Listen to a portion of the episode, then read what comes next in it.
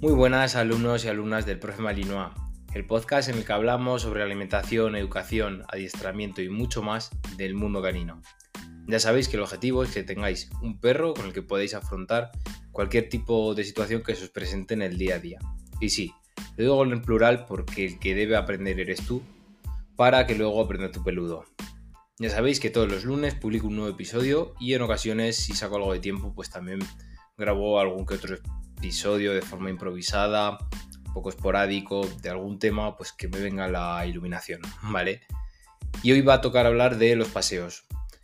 De intentar optimizar ese paseo, pues como por ejemplo puede ser el de la mañana, para que sea, pues, aparte de, placentero, de cómodo, de diversión, entre comillas, aunque sea tranquilo, más que nada para que sea productivo, que el perro pueda, pues, tanto pensar, eh, pueda socializar, muy importante, sobre todo las primeras etapas de un perro. Y bueno, ahora profundizaremos en el tema.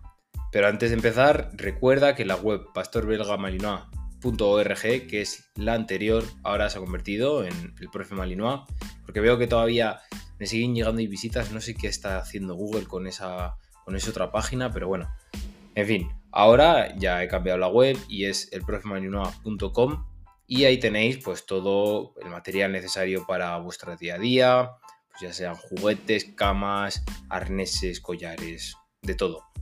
Y luego en Instagram, que pues os mantengo al día de las noticias, que es pues como el podcast, arroba el profe Marinoa, donde pues eso, pues, subo novedades, aunque no haya muchas últimamente, ya lo siento, pero, pero bueno, me estoy preparando unas cosillas que mm, algún día os contaré y bueno, voy poco a poco. Así que nada, vamos con el tema de hoy.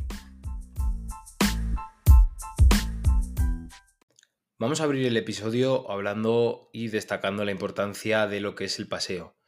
Es un, es un tiempo que tiene vuestro perro, eh, muy importante para él, ya sea porque le proporciona ejercicio físico, no podemos tener al perro todo el día en casa parado, tumbado, porque al final un perro en casa lo que hace es estar parado, tumbado, porque es una zona que se conoce, etcétera, sino que también, que es a lo que me refería en la introducción, a que sea un paseo productivo en cuanto a estimulación mental, ¿vale? Y sobre todo oportunidades de socialización, sobre todo eso, eh, cuando es cachorrín.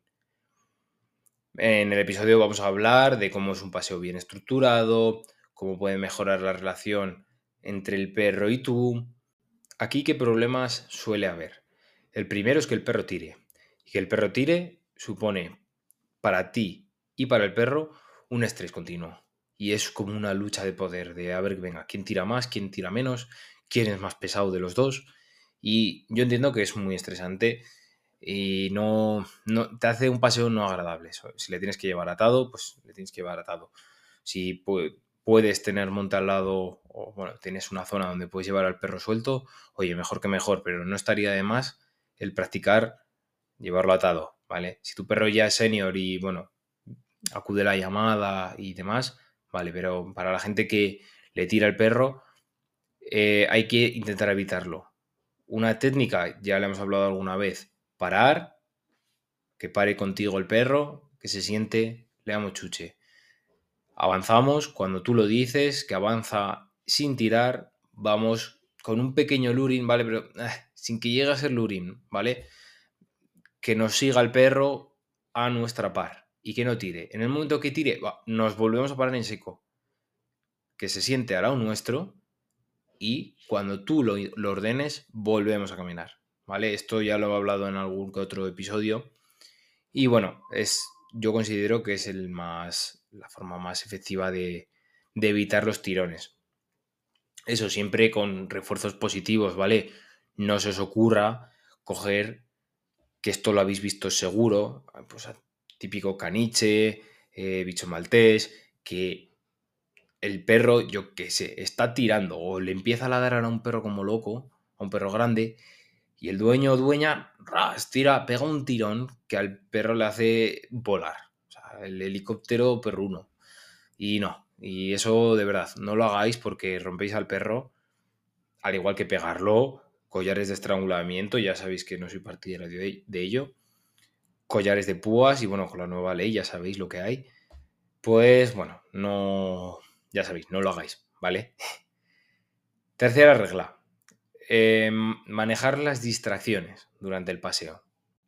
Distracciones que pueden ser, pues, por ejemplo, otro perro, al cual tú lo veas mm, no amigable, porque eso ya sabéis que se ve, mm, no procurar que el perro venga con vosotros, ¿vale? Porque si es un perro agresivo, tiene problemas de conducta, etcétera, pues bueno, hay que ir con precaución. Si veis que el, el dueño o dueña se, se, acojona, se echa para atrás y te dice atalo, atalo, se empieza a poner nervioso, eso puede ser un desencadenante de un problema, ¿vale?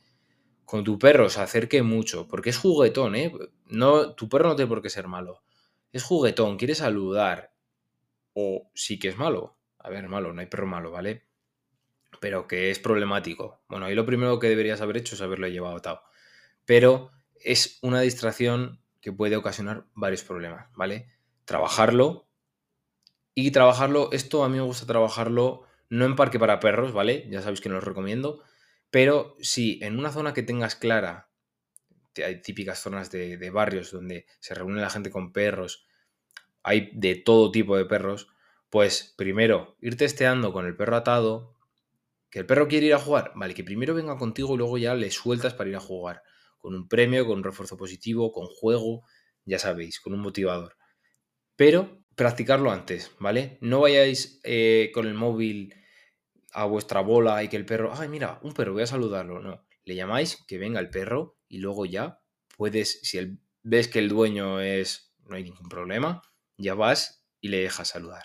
Otras distracciones que podemos encontrar, bicis, patines, eh, buses, coches, el ruido, una moto. Mm, estos son los típicos ejemplos, ¿vale? Que, se ponen, pero es que es el principal problema. Que si tu perro es se tira las bicis, tienes, puedes tener un buen problema, ¿vale? Al igual que los patines. Yo ahora, ya os digo, me acabo de mudar y ahora veo muchos más patines. Estoy en una ciudad más grande y tal, la gente se mueve más en patines o en bicis yo no me puedo, no me quiero imaginar el guarrazo que te puedes pegar con un puñetero patín de esos si te asustas por un perro. O sea, te puedes meter un, un ostión, con perdón de la, de la frase, que, a ver, te puedes buscar un serio problema si tu perro se lanza, ¿vale? Esto se puede trabajar. Coge a un amigo o una amiga, oye, le haces pasar con la bici, obviamente con el perro atado, y paseas al lado de él, eh, que el perro salga a la bici, al patín, ¿vale? Igual que a los autobuses, coches, ruidos bastante grandes que pueda haber como de moto, ¿vale? Todo es acostumbrar, tener paciencia y sobre todo entrenar, ¿vale? Esto no se cambia de la noche a la mañana, daros un tiempo. Y para terminar, mmm, no es otra regla, ¿vale? Pero vamos a decir que es una conclusión. Crea un paseo que como experiencia sea muy positivo. Que el perro, joder, no, no vaya estresado todos los días, que, que diga, joder, venga, me va a sacar ahora este, ya vamos a estar. Venga, tirón para aquí, tirón para allá. No, que sea positivo. No estés, a ver, que muchas veces queremos desconectar y yo soy el primero que me pongo un podcast y a veces, pues como que, no es que me olvide del perro, ¿no? Siempre le tengo en mente, pero sí que es cierto que paso más.